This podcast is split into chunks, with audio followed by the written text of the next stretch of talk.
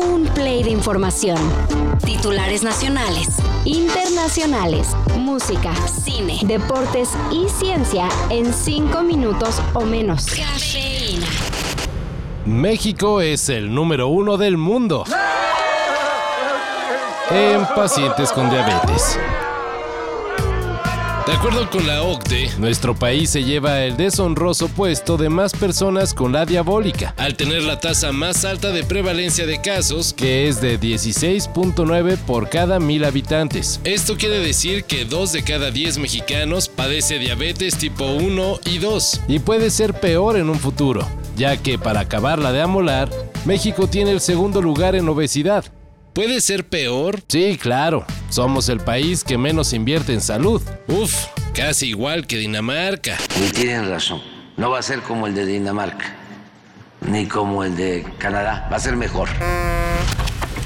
Y en más delicias de nuestro México, Luego del golpe del huracán Otis en Acapulco, la ayuda está llegando a las comunidades de varios lados, incluso del crimen organizado. De acuerdo con Oscar Valderas, periodista de Milenio, grupos delincuenciales, o mejor dicho narcos, están entregando despensas y demás apoyos en comunidades de bajos recursos. La tormenta perfecta es un concepto que se habla mucho de los capitanes de mar. Y la tormenta perfecta es cuando todo lo que puede salir mal se conjunta de manera excepcional para que venga un desastre, una especie de futuro distópico. Y eso fue lo que pasó en Acapulco. Y unos dirán, pues déjenlos ayudar. Pero la cosa será ver cómo luego se cobran. Así se están ganando el favor de los acapulqueños y luego les van a llegar con préstamos que terminarán con intereses muy por encima de lo que se paga a los bancos. Señala Manuel Añorbe, quien ya fue dos veces alcalde de Acapulco. Y bueno, suponemos que bien sabe cómo se mueve el crimen en el puerto. Está por terminar la primera fase de la Champions y ya tenemos a los primeros clasificados a octavos de final. Para sorpresa de nadie, Manchester City, Real Madrid y Bayern München ya tienen boleto para la siguiente ronda, acompañados de Leipzig, la sorprendente Real Sociedad y el Inter de Milán.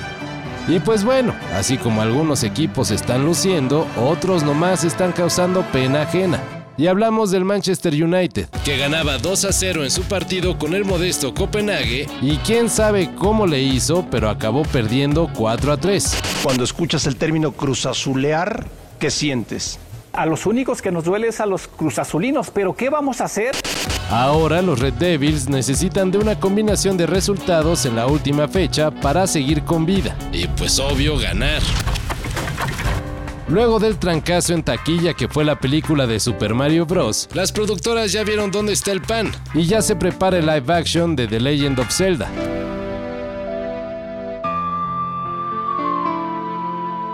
El anuncio de la película que contará las hazañas del guerrero Link fue hecho por el mismísimo creador del videojuego, Shigeru Miyamoto, quien señaló que trabajará con uno de los fundadores de Marvel Studios, Avi Arad, en el desarrollo de la cinta. El director será Wes Ball y la distribución correrá a cargo de Sony Pictures. Steve Wozniak, fundador de Apple, fue ingresado de emergencia a un hospital de la CDMX. ¡Oh, Dios mío! ¡Mirad quién está ahí! ¿No es Steve Wozniak? Creo que sí. El grande y poderoso Woz. Wozniak estaba por participar en el Foro Mundial de Negocios que se celebra en nuestro país, cuando presentó síntomas de alarma de un evento cardiovascular, por lo que fue rápidamente atendido. Hasta el momento se sabe que el cofundador de Apple fue sometido a varios estudios para determinar la gravedad de su estado y en su caso ser trasladado para recibir un tratamiento adicional. Esto y más de lo que necesitas saber en sopitas.com. El guion corre a cargo de Álvaro Cortés y yo soy Carlos el Santo Domínguez. Cafeína. Un shot de noticias para despertar. Lunes a viernes por sopitas.com. Y donde sea que escuches podcasts.